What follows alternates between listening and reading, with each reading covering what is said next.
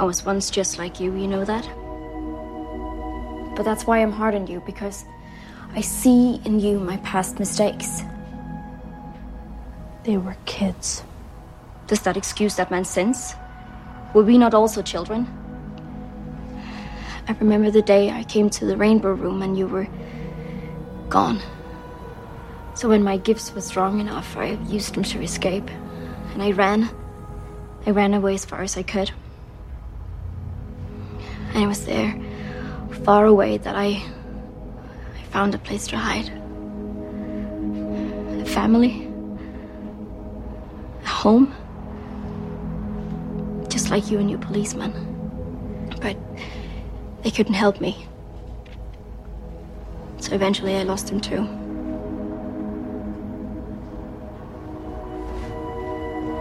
So I decided to play the part. To stop hiding. To use my gifts against those who hurt us. You're now faced with the same choice, Jane. Go back into hiding and hope they don't find you. Fight. And face him again. Face who? The man who calls himself our father. Papa is dead. That man tonight disagreed.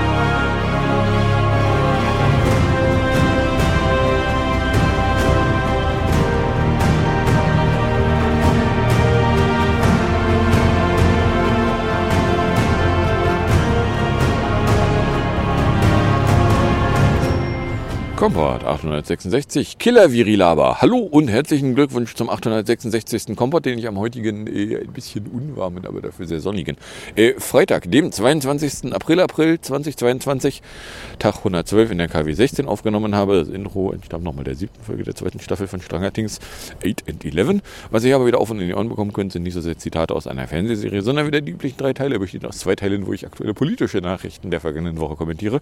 Oder im dritten Teil das gleiche mit technischen Nachrichten der vergangenen Woche mache. Was davon ihr konkret hören könnt, wenn ihr am Stück weiterhört, ist dann Teil 2 Politik, die zweite Hälfte an Politiknachrichten, in der ein bisschen was an Regierung, ein bisschen was an Wirtschaft und äh, ja eine äh, Laberbach-Meldung drin vorkommen. 6 Grad, clear, quite cool greetings. Die 6 Grad kommen wir dann wie 3, Wind macht 13 km aus dem Northeast. Wir haben eine Visibility von 16 Kilometern.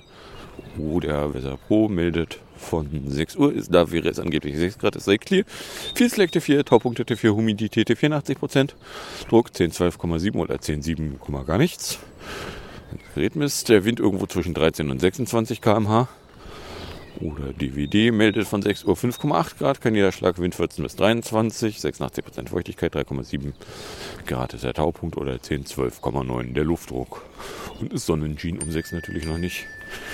So, was lässt uns die Tagespropaganda denn hier wissen? Äh, wohl Massengräber nahe Mariupol. Geld für Wiederaufbau der Urkeine. Steuereinnahmen die gehen. Ja, ich gratuliere euch zu diesen Propagandanachrichten. Denn genau die sind es nämlich. So.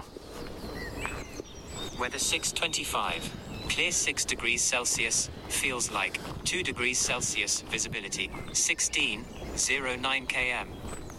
Sprechendes Wetter. So, äh, kommen wir dann bei der Regierung an. Bei der Regierung hätten wir erstmal Träufe von Montagabend mit Bullchain. Endlich die künftig EU-weit gültige ekeltronische IT EIT steht nicht allein. Die Möglichkeit, sich ohne Linie auszuweisen, ist nur einer der Services, die auf der europäischen Blockchain-Services-Infrastruktur AppSi laufen sollen. Die wiederum ist größten, großenteils bereits errichtet. Fuck yeah! Das Projekt AppSi war während dem ersten großen Blockchain-Hyper von 2018 von der Kommission als Europäan Blockchain Partnership aller Mitgliedstaaten plus Norwegen gestartet worden. Und selbstredend kann man das dann nicht mehr einfach einstellen, wenn man merkt, dass man einem planetenverbrennenden Bullshit-Hype aufgesessen ist. Dann würden ja alle sehen, was für ein planfreier Totalversager man ist. Das kann man nicht riskieren. Am Ende kommt noch jemand gucken, was man sonst so für Rohrkrepiererprojekte unter dem Radar durchgezogen und als Erfolg verkauft hat, weil nie jemand hingeguckt hat. Aber Pfeffer, die machen doch Proof of Stake und nicht Proof of Work. Die verbrennen doch den Planeten gar nicht so schlimm wie Proof of Work. Naja, kommt auf die Perspektive an. Bei einem Nutzen von Null ist das Kosten-Nutzen-Verhältnis unendlich. Auch wenn die Kosten nicht ganz so apokalyptisch sind. Wie sie hätten sein können. Für die Ipsi Blokchain, die quasi seitlich an das Ethereum Blokchain hängt, wird eine Variante von Proof of Starke eingesetzt, die sich Proof of Authority nennt. Diese Variante basiert nicht auf sogenannten Token, sondern auf einer von offizieller Stelle beglaubigten Identität. Hoffentlich guckt da nie ein Rechnungshof drauf und fragt jemanden, der sich mit sowas auskennt. Der würde nämlich erstmal erklären, dass Proof of Authority totaler Schwachsinn ist, weil man dann keine Blockchain braucht, wenn man eine Authority hat. Blockchain und Dezentralisierung sind dafür da, dass man eben gerade keine Authority hat. Sonst könnte man nämlich einfach alle Datensätze digital signieren lassen von der Authority und man wäre fertig, ganz ohne Blockchain. Aber Pfeffer, das geht doch nicht. Wie soll man dann einen auf dicke Hose machen beim Golfern, wenn man einfach nur eine SQL-Datenbank mit digitalen Signaturen ausgerollt hat? Wo ist denn da die Innovation? Nun, die Innovation wäre, dass es funktioniert. Im internationalen Vergleich der digitalen Großprojekte der verschiedenen Regierungen wäre das ein Alleinstellungsmerkmal. Na, weil, äh, hey, fetten Blockchain-Laberfasel-Scheiß. Der. So, dann hätten wir hier Waffgeld, weil äh, diese Woche äh, wurde durch die Twitter-Sphäre durchgeprügelt. War, wir müssen unbedingt schwerste Waffen an die Orkane verkaufen. Also eigentlich müssen wir denen die schenken, weil nur wenn sie schwerste Waffen haben, können da nämlich noch jahrelang Krieg sein und dann können da noch jahrelang Leute umkommen. Sie wissen doch, wir wollen, dass möglichst lange, möglichst viele Leute umkommen. Wie, das wollen wir nicht. Äh, huch. So, und äh, nun, äh, der Scholz äh, verweigert das die ganze Zeit. Und irgendwie werden die Argumente der Befürworter von möglichst schwerste Waffen verkaufen auch nicht besser.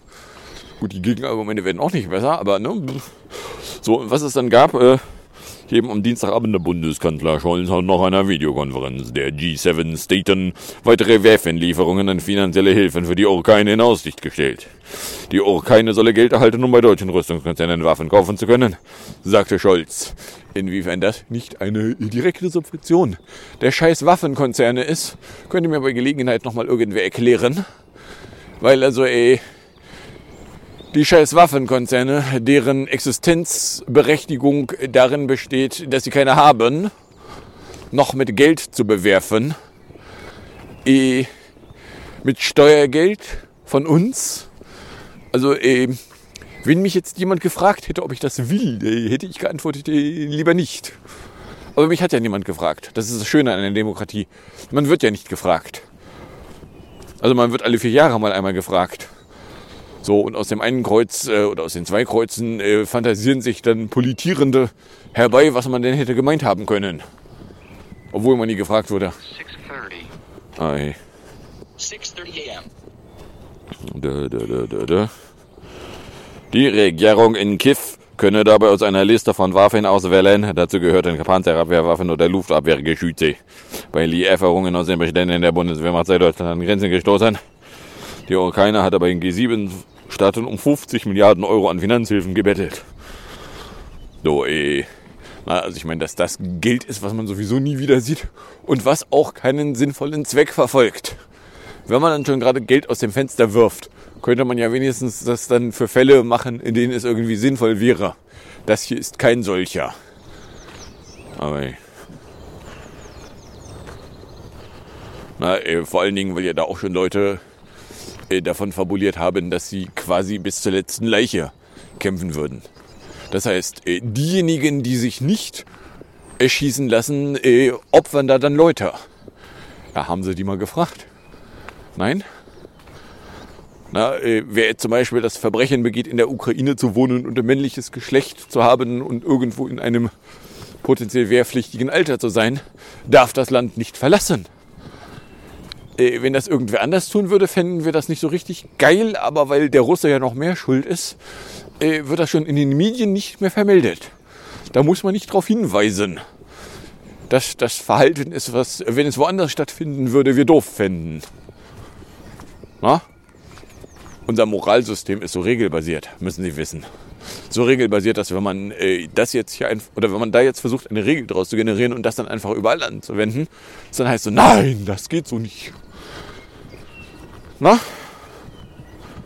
So, dann Sankt Temp. Äh, auch am Dienstagabend. Die BIMBIS-Regierung will Sanktionen gegen Hartz-IV-Empfänger bis Ende des Jahres aussetzen. Der Bundestag veröffentlichte heute einen entsprechenden Gesetzentwurf der Regierung. Das sogenannte Sanktionsmoratorium wird laut dem Entwurf zu Mehrausgaben von rund 12 Millionen Euro im Jahr 2022 führen. Also eher ein, äh, drücken wir es mal höflich aus, geringer Geldbetrag wenn wir mal vergleichen mit Dingen, wohin Geld verplempert wird. So, dass Sanktionen irgendwie eine positive Auswirkung hätten, er behauptet jetzt noch nicht mal mehr wer. Und wenn es jemand behaupten würde, würde ich sagen, okay, dann leg doch mal Evidenz auf den Tisch. Wie kommst du denn auf die Aussage, dass Sanktionen irgendeine positive Auswirkung hätten? Was wir relativ schnell erkennen können, ist, dass Sanktionen negative Auswirkungen haben, dass Leute sich dann nämlich Dinge, die sie benötigen, nicht kaufen können weil Sanktionen.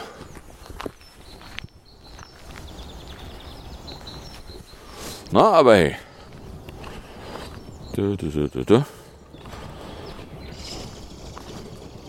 Im Anschluss soll das von Sörper der Grünen und FIDP geplante sogenannte Bürgergeld regeln, welche Folgen Pflichtverletzungen von Empfängern künftig haben werden. Hintergrund ist nämlich eine Entscheidung des Bundesverfassungsgerichts. Die Richter hatten 2019 bereits einen Teil der Sanktionen bei Hartz IV für verfassungswidrig erklärt. Ähm, was? Moment, Sanktionen sind als verfassungswidrig erklärt worden? Und äh, da fühlte sich äh, die Regierung Merkel IV nicht beeinflusst, da dann irgendetwas zu ändern. Und die Sirpe Minister unter Merkel IV fühlten sich aber auch nicht bemüßigt, irgendwas zu tun. Hm. Es ist fast so, als wären das nicht die Guten. Ich weiß auch nicht. So, dann äh, Baustopp. Äh, und zwar hier Mittwochnachmittag. Das zweite Förderprogramm der Bundesregierung für energieeffizientes Bauen ist bereits wieder gestoppt worden. Nur wenige Stunden nach dem Start der neuen staatlichen Förderung gab die Kreditanstellen für Wiederaufbau bekannte, dass die Gelder ausgeschöpft seien. Zu Beginn des Jahres hatte Wirtschaftsminister Habeck ein erstes Förderprogramm für energieeffizientes Bauen wegen der Antragsflut bereits gestoppt. Die heute begonnene Neuauflage war mit einer Milliarde Euro gedeckelt und sollte eigentlich bis Ende des Jahres laufen. Und äh, nun äh, turns out, äh, naja, also bis Ende des Jahres, das wird wohl nichts. So. Hm. Ja, kann man sich jetzt auch die Frage stellen, so heißt das, dass irgendwie gigantisch viel gebaut werden soll? Oder äh, lagern da einfach nur Anträge auf Halde? Oder wie funktioniert das? Na, also eine Milliarde war dann einigermaßen offensichtlich doch nicht hinreichend Geld, um äh, das Ziel so zu erreichen. Ja. So, dann Ukras. Teufel meldete sich dann hier am Donnerstag. Ich möchte hier übrigens kurz ein Missverständnis aufklären. Die Ukraine will keineswegs, dass wir unser Gas nicht mehr in Russland kaufen. Im Gegenteil, deren Lobbyarbeit versucht gerade die EU zu überzeugen, ihr Gas weiterhin in Russland zu kaufen, aber durch die Pipeline durch die Ukraine zu schicken, nicht durch die Umgebungspipelines. Warum? Naja, weil die Ukraine da Geld für nimmt. Und weil die Ukraine dann nämlich am Gashahn sitzt und den zudrehen kann. Übrigens anders als Putin auch schon getan hat. No? Aber hey, der Putin ist der Unzuverlässige und äh, gegen den muss man sich jetzt wehren und auf gar keinen Fall darf man bei dem Gas kaufen, weil äh, das würde ihm ja Geld zur Verfügung stellen. So, ne, Sie wissen ja, also nur weil wir bei dem Gas kaufen, kann er sich den Krieg leisten. Äh, was? Der zahlt das in Rubel, die er nicht von uns kriegt. Äh, ist also, wir dürfen bei dem nicht Gas kaufen, weil das ist moralisch nicht geboten. Vielleicht irgendwie so ein bisschen absurd. Hm? Hey. Die Ukraine hält da auch mit ihren Motiven überhaupt nicht hinter dem Berg. Doing so, they said, would force Russia to move more of its Europa-bound gas through Urkain. That would make Moscow pay more transit fees. That could help Urkain svartime divide and deter Russia from damaging Urkaines gas pipelines in the meantime. Die Amis mit ihrem Flüssiggasangebot haben also mal eben der Ukraine einen Dolch in den Rücken gerammt während sie uns ins Gesicht gelogen haben, es ginge um die Rettung der Ukraine. Na, das nur mal so als Baseline zum Danebenlegen. wer jetzt hier verlangt, auf gar keinen Fall dürfen wir aus Nordström 1 Gas nehmen, äh, der tut der Ukraine auch keinen Gefallen. Das muss man dann damit ausgleichen, dass man ihnen äh, Geld spendet, was sie dann in äh, die hiesige Kriegsindustrie verblasen dürfen. Hallo? Na? So, kommen wir mal bei der Wirtschaftsecke an. Da gab es den Tankübertrieb. Die Preise an deutschen, ist eine Meldung von Mittwoch. Äh, Die Preise an den deutschen Tankstellen sind im März wegen des russischen Krieges gegen die Ukraine stärker gestiegen als in früheren Krisen. Wie das städtische Bimbisamt mitteilte, mussten durchschnittlich 4,1,9% mehr für Sopper-Benzin und 6,2,6% mehr für Diesel bezahlt werden als ein Jahr zuvor. Äh, naja, wenn man jetzt sagt, das liegt ja nur an dem bösen Krieg, ignoriert man aber völlig, dass doch inzwischen schon auch öffentlich bekannt sein darf, dass da diverse Raffinerien noch einen auf Raffgier machen und nämlich die Preise signifikant höher erhöhen, als die Preise vorgäben. So, und jetzt erklärt mir noch mal jemand, der Markt regle etwas. Weil äh, müssen Sie wissen, äh, dass da ist entweder kein Markt oder er regelte jedenfalls nichts, aber geregelt wurde jedenfalls gar nicht. So, da ist dann irgendwann das Kartellamt aufgewacht, hat gesagt so, hm, vielleicht sollten wir mal zwei Blicke drauf werfen. Woraufhin sich dann äh, die Firmen da bemüßigt fühlten, dann vielleicht doch nicht ganz so absurd mit ihren äh, grabbeligen Grabbelfingern in den Geldtöpfen ihrer Kunden rumzuhantieren. Dann Bahntel ist eine Meldung von Mittwoch. Die Deutsche Bahn sieht sich mit Vorwürfen konfrontiert, ihre marktbeherrschende Stellung zu missbrauchen. Eine entsprechende Abmahnung erhielt das Unternehmen nach zweijähriger Prüfung durch das Bundeskartellamt. Man sei zu dem vorläufigen Ergebnis gekommen, dass Mobilitätsplattformen durch das Verhalten der Bahn benachteiligt würden. Die Plattformen böten vor allem ohne Linie-Lösungen für eine integrierte Routenplanung an, etwa die Kombination von Bahntickets und Flügin, Carsharing, Fernbus oder Miet-Fahrrädern. Da die Bahn jedoch keine Daten über Änderungen beim Fahrtverlauf zur Verfügung stelle, könne das Geschäftsmodell dieser Ohnlinie-Anbieter nicht funktionieren. Die Bahn will die Vorwürfe rechtlich prüfen und dann entsprechend Stellung nehmen. Ah, die Regierungsdefense von wir werden das prüfen und wenn man dann mal nachfragt, wird man nie ein Ergebnis einer Prüfung zu sehen bekommen. Sie wissen schon, das Vorratsdatenspeicherung Urteil vom EUGH von, wann war's? 2015, 2016, irgendwie sowas. Da hieß es immer nur, ja, wir prüfen da noch. So, dann Inflat. Gab es auch am Mittwoch. Der bereits starke Preisaufstieg bei den Produzenten in Deutschland hat sich immer mehr so weiter beschleunigt. Die Erzeugerpreise stiegen verglichen mit dem Vorjahresmonat um 30,9 Prozent, wie das statische Bimbisamt mitteilte. Das ist ein Rekord seit Beginn der Erhebung im Jahre 1949.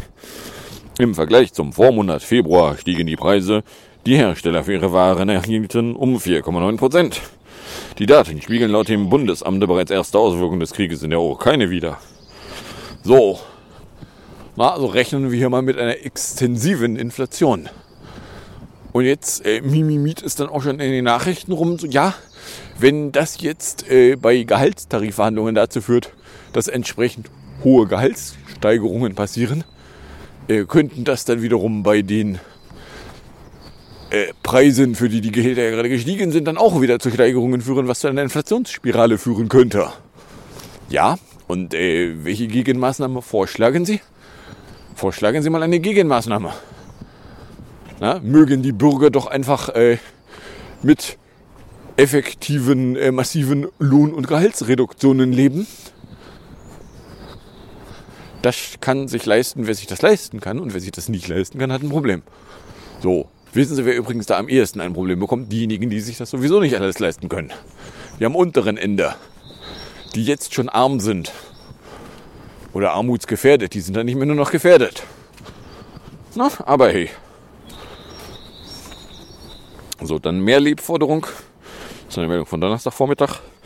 Sozial- und Verbraucherverbände haben nämlich angesichts deutlicher Preissteigerungen eine Abschaffung der Mehrwertsteuer bei bestimmten Nahrungsmitteln gefordert. Der Sozialverband FDK erklärte, durch die hohe Inflationsrate kämen immer mehr Menschen an ihre finanziellen Grenzen.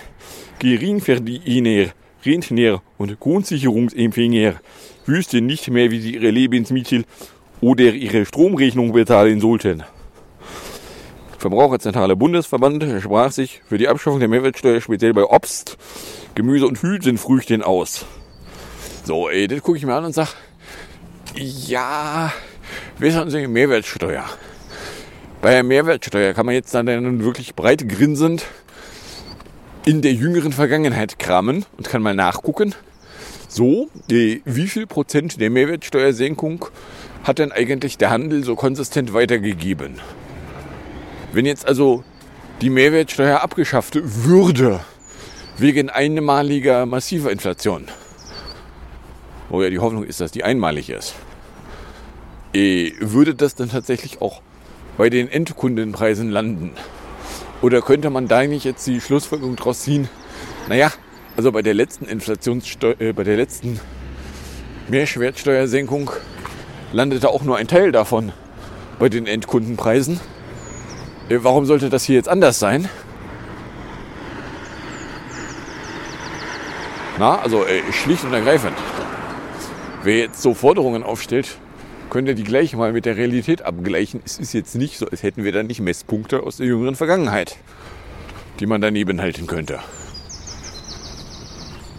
Na, oder anders ausgedrückt, so ja, machen sich weiter lächerlich.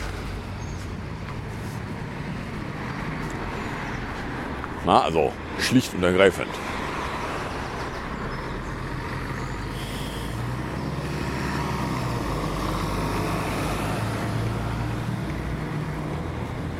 So, dass äh, eine Mehrwertsteuer auf Sachen, die man sowieso braucht, weil man davon lebt, äh, nochmal extra begründungspflichtig wäre. Ja, da könnte man drauf kommen. Aber war nicht für solche Zwecke eigentlich die reduzierte Mehrwertsteuer gedacht? So, die wäre also sowieso reduziert. Das wird also nur 7 Prozentpunkte bringen. So, ja, und ob das dann irgendwie ein Inflationsausgleich wäre, also ich habe da also irgendwie leise Zweifel dran. Aber hey, ja, also die Forderung kann man zumindest erstmal aufstellen. Die Forderung sieht mir aber aus nach, eh, da passt die Forderung nicht zum Problem. Sondern mehr so, ja, hier, das ist die einzige Maßnahme, die, die wir jetzt irgendwie zur Hand haben. Die verlangen wir jetzt von der Bundesregierung, weil äh, das kann die Bundesregierung nicht umsetzen. Ja, das wäre was, was die Bundesregierung umsetzen könnte. Ob es dann bei den Endkundenpreisen ankäme, wäre eben hier die Frage, die man dann mal äh, schon mal versuchen könnte zu beantworten aus der Vergangenheit. So, und wenn da dann die Antwort lautet, nein, nicht konsistent, dann äh, ist das eine Antwort. Und dann haben wir noch eine Labermeldung von äh, Laberbach aus der Corona-Ecke weil nämlich am Sonntagabend Äußerungen von Bundeslaberminister Laberbach, wonach in Deutschland eine hoch ansteckende Omikron-Variante möglich sei, sind nämlich auf Kritik gestoßen. Laberbach hatte wirklich wörtlich von einer absoluten Killer-Variante gefaselt. So, und das gegenüber der Regierungspostille, dem Papiererzeugnis, was noch nicht mal mehr zum Arschabwischen geeignet ist. Wo sich mir dann ja auch die Frage aufdrängt, so ja, warum äußert man sich überhaupt gegen so einem Papiererzeugnis? Weil also Journalismus betreiben die da nicht. Die tun auch nicht mal mehr so, als würden sie ernsthaften Journalismus betreiben. Na? So, und äh, ja, also da gab es dann irgendwie äh, keine Zustimmung für.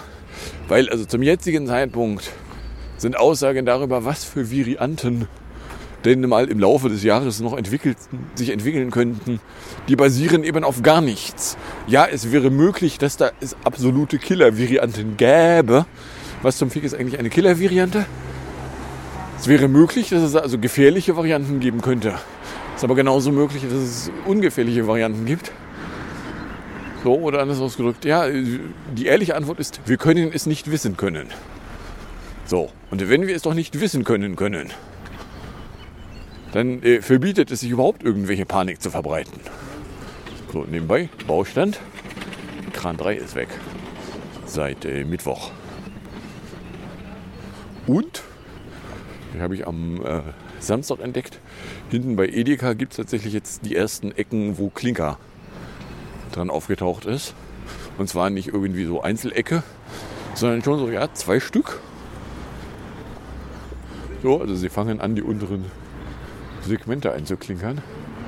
Und stimmt, das Gerüst ist mehr geworden hier. Naja, hier müssen sie ja auch noch. Das beim Penny im Innenhof hat auch jetzt unten klar erkennbar erste Teile von Isolation. So, jetzt müssen sie natürlich hier unten das ganze Ding noch isolieren. Nicht nur unten, sondern auch oben. Dafür ist ja das Gerüst wieder da. Wie erwartet. Warum sie da vorher ein Gerüst hingestellt hatten, so richtig klar ist mir das nicht. Aber hey. Und ja, wenn man weiß, wo man guckt, findet man hier in der Ecke auch. So. Da sollen auch jetzt irgendwie die ersten Leute hier im Juni einziehen. Schwappte dann hier vom, vom örtlichen Abgeordneten bei mir vorbei. Der hier irgendwie im April eine Baustellenbesichtigung hatte. Ja.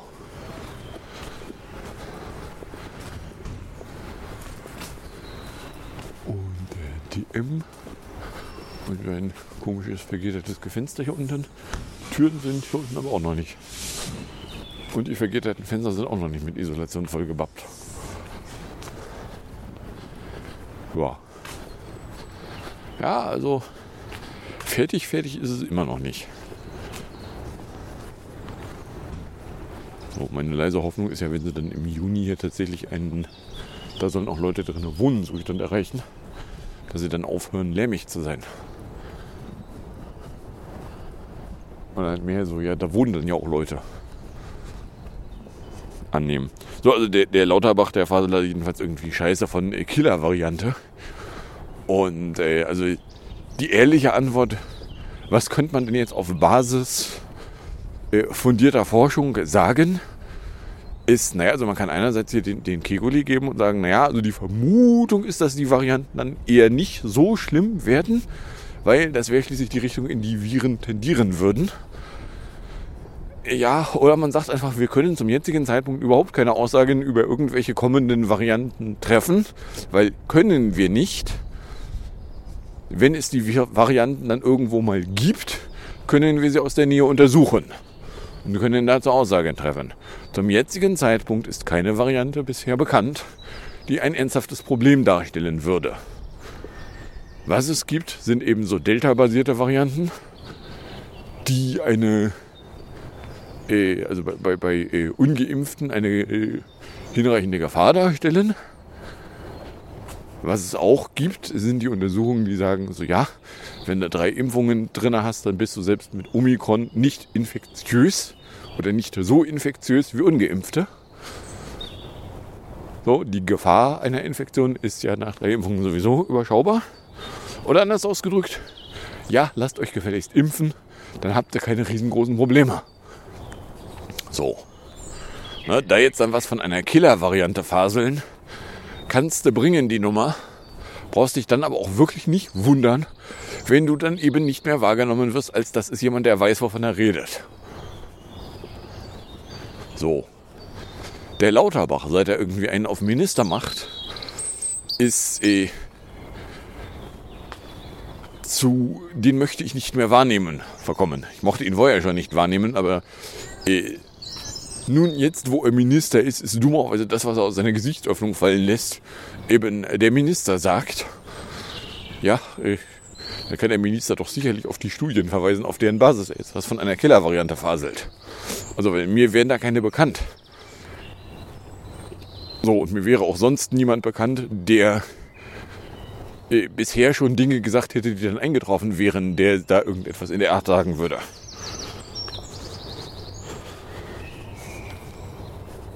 Der Bundesmoralminister hatte in der Blöd am Wochenende gefaselt. Gerade entwickelten sich diverse Omikron-Sub-Varianten, die für ihn Anlass zur Besorgnis seien. Die Abstände, in denen neue Varianten alte ablösten, würden immer kürzer. Es sei durchaus möglich, dass man eine hochansteckende Omikron-Variante bekomme, die so tödlich wie Delta sei. Ja, aber auch nur dann, wenn sie eben nicht mehr so infektiös ist. Na, also weil äh, stehende Vermutung, was die Nicht-Tödlichkeit von Omikron ausmacht, ist, dass sie äh, weniger die, die, die, die Furin Cleavage Zeit weniger hat und deswegen weniger leicht in Zellen reinkommt, beziehungsweise nicht über den ACE2. Das ist so die stehende Vermutung. So.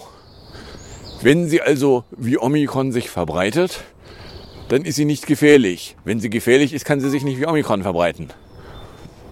So, und welche Varianten irgendwo auftauchen, ja, also ich meine, das äh, COV2 ist jetzt äh, das erste Mal, dass man mal mit, einem, mit einer kompletten Bevölkerung und einem kompletten Sack an Technik draufstürzen kann und gucken kann, wie entwickelt sich das Ding.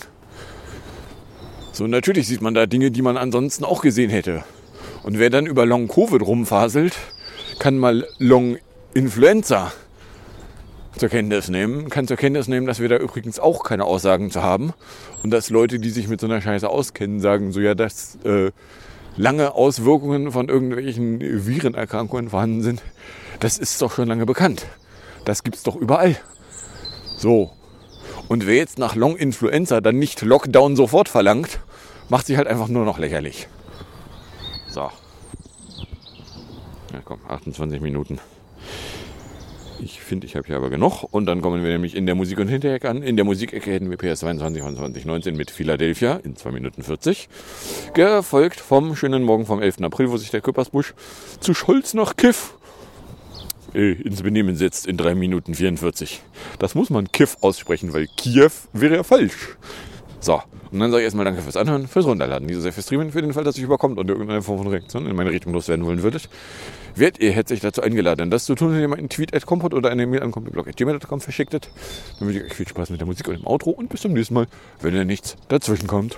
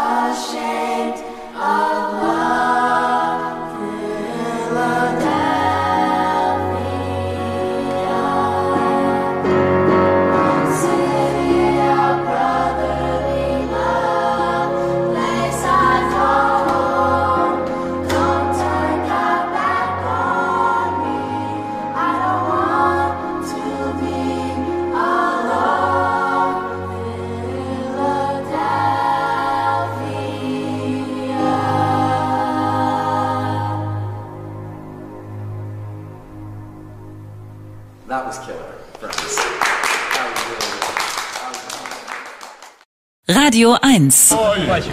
Yeah, question. How are you? You know how. Um... How are you? Ja, so klang es, als der britische Premier Boris Johnson in Kiew ankam. Er ließ sich vom ukrainischen Präsidenten Volodymyr Zelensky die Stadt zeigen. Beide spazierten kamerawirksam durch die Stadt. Johnson reiht sich damit ein, neben EU-Kommissionspräsidentin Ursula von der Leyen, dem österreichischen Bundeskanzler Karl Nehammer. Mitte März waren schon die Regierungschefs von Polen, Tschechien und Slowenien in der Ukraine.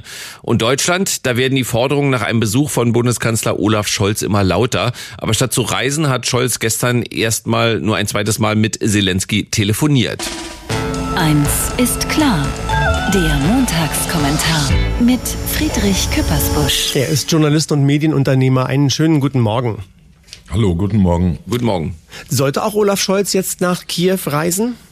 Ja, wie wir im internationalen Unterhaltungsfernsehen sagen, you have to bring something to the party. Und was soll Olaf Scholz mitbringen? Da stellen sich ihm zwei große Aufgaben. Das eine ist, die bisherige Kommunikation zum Guten, zum Diplomatischen hinzubiegen. Wenn wir ähm, auf die Aktion des irrlichternden inzwischen äh, ukrainischen Botschafters in Deutschland, Andrei Melnik, gucken, der äh, Olaf Scholz, äh, der die Altkanzlerin, der ausgesuchte Ministerpräsidenten und am Ende den Bundespräsidenten gedisst hat, dann ist das nicht der Ton, den man sich wünschen würde für einen solchen Besuch in der Ukraine, auch wenn man das alles verstehen kann. Ein Land, eine Bevölkerung, die Opfer eines völkerrechtswidrigen Angriffskrieges ist, darf auch einen Botschafter haben, der komplett freidreht. Das zweite ist ähm, Waffen liefern. Was soll er mit zur Party bringen? Inzwischen fordert die Ukraine Kampfpanzer Leopard, Schützenpanzer Marder, Panzerhaubitzen. Ähm, also da wird der Begriff Defensivwaffe, und das ist das Rubrum, unter dem Deutschland inzwischen munter liefert, doch sehr weit aufgebogen. Wenn äh, der Kampfpanzer Leopard eine Verteidigungswaffe ist, heiße ich Poldi und dann haben wir eigentlich als Angriffswaffe nur noch die Atombombe über. Das ist alles ein bisschen viel. Noch eine Nachfrage an Poldi. Alles, was man vor Ort in Kiew bespricht, kann man ja auch telefonisch oder in Videokonferenzen besprechen. Ist dieses vor allem symbolische Vorortsein dennoch wichtig? Ja, äh, genau, symbolisch. Die Gefahren habe ich beschrieben, nämlich dass Scholz äh, dann nicht schöne Fotos produziert, wie ganz am Anfang Morawiecki, Fiala und Jansa ähm, aus den Nachbarländern oder wie Frau von der Leyen. Ähm, das war sicherlich ganz wichtig, dass sie dann auch sofort in Butscha war und da äh, kondoliert hat. Der österreichische Bundeskanzler, Premier Boris Johnson, der war zum Beispiel in Kiew und hat einen schönen Stadtrundgang und Bilder und Videos davon produziert, was überhaupt nichts daran ändert, dass Großbritannien Visumpflicht für Ukrainer hat. Die müssen das beantragen. Und äh, sie haben bisher 40.000 aufgenommen, die Bundesrepublik fast zehnmal so viel. Also Olaf Scholz hat immer bei diesen Besuchen parallel auf Putin gezielt. Es waren irgendwelche Vertreter der EU, der Völkergemeinschaft in Kiew und Kanzler Scholz erhob zu Hause das Wort und sagte, es ist auch wichtig, mit Putin zu sprechen, um auf Waffenstillstand zu drängen. Oder als Nehammer, der Österreicher, da war, sagte Scholz in Lübeck, du, Putin, zerstörst die Zukunft deines Landes. Also irgendjemand muss neben Waffen, neben Sanktionen und neben den moralischen und bildlichen Gesten auch sagen, wie kriegen wir den Mist denn mal hier zu Ende? Und dass äh, Scholz da versucht, zum einen safe zu sein, also sich nicht äh, nach Kiew zu begeben, einfach um da nochmal durchblamiert zu werden. Und äh, zum anderen zu sagen, es gibt doch noch irgendjemand im Westen, der versucht, diplomatische Kanäle offen zu halten, kann ich nicht schlecht finden. Der Montagskommentar mit Friedrich Küppersbusch. Vielen Dank. Gerne. Eins ist klar, der Kommentar. Nachzuhören auf radio1.de.